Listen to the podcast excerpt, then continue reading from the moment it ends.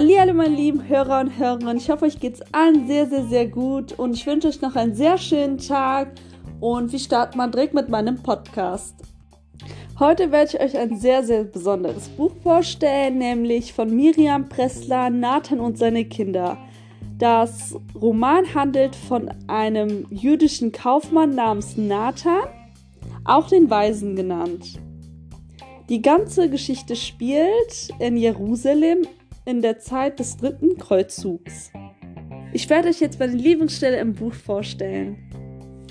Nathan, der Jude, ging eines Tages zum Sultan Saladin, den Moslem, um ihn nach Geld zu bitten. Doch Sultan Saladin antwortete erstmal Nathan nicht und stellte direkt Nathan erstmal eine Frage. Sie lautete, welche Religion ist die wahre Religion? Nathan machte erstmal keinen Ton und war für eine Zeit lang ruhig. Der Sultan gab Nathan Zeit und sagte, überleg mal gründlich wieder nach. Nach der Zeit sagte Nathan, beziehungsweise wollte Nathan eine Geschichte erzählen.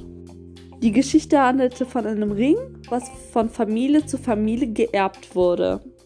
Die Geschichte handelt von einem Ring, was von Familie zu Familie geerbt wurde. Der Mann des Hauses bzw. der Vater sollte den Ring einer seiner Söhne dann geben, beziehungsweise den Sohn, der, den er am liebsten lieb hat. Doch der Vater hatte alle Söhne gleich lieb, egal ob groß, klein, jung. Deswegen beschloss er, drei Ringe machen lassen, die dem Originalen identisch waren. Eines Tages, als der Vater von den Söhnen starb, bemerkten die drei Söhne, dass jeder einen Ring hat, obwohl es nur einen Originalen gab. Deswegen gingen sie zum Richter, um festzustellen, welcher der wahre Ring war. Es stellt sich heraus, dass alle drei Ringe sehr identisch waren und dass man keinen Unterschied erkennen konnte. Und ja, das wäre jetzt meine Lieblingstextstelle. Die Geschichte soll eigentlich das erklären, dass die drei Ringe die drei großen Weltreligionen sind und dass der Vater der Gott ist. Kurz und knapp gesagt, jede Religion sollte akzeptiert werden, respektiert werden und jeder sollte seine Religion so ausleben können.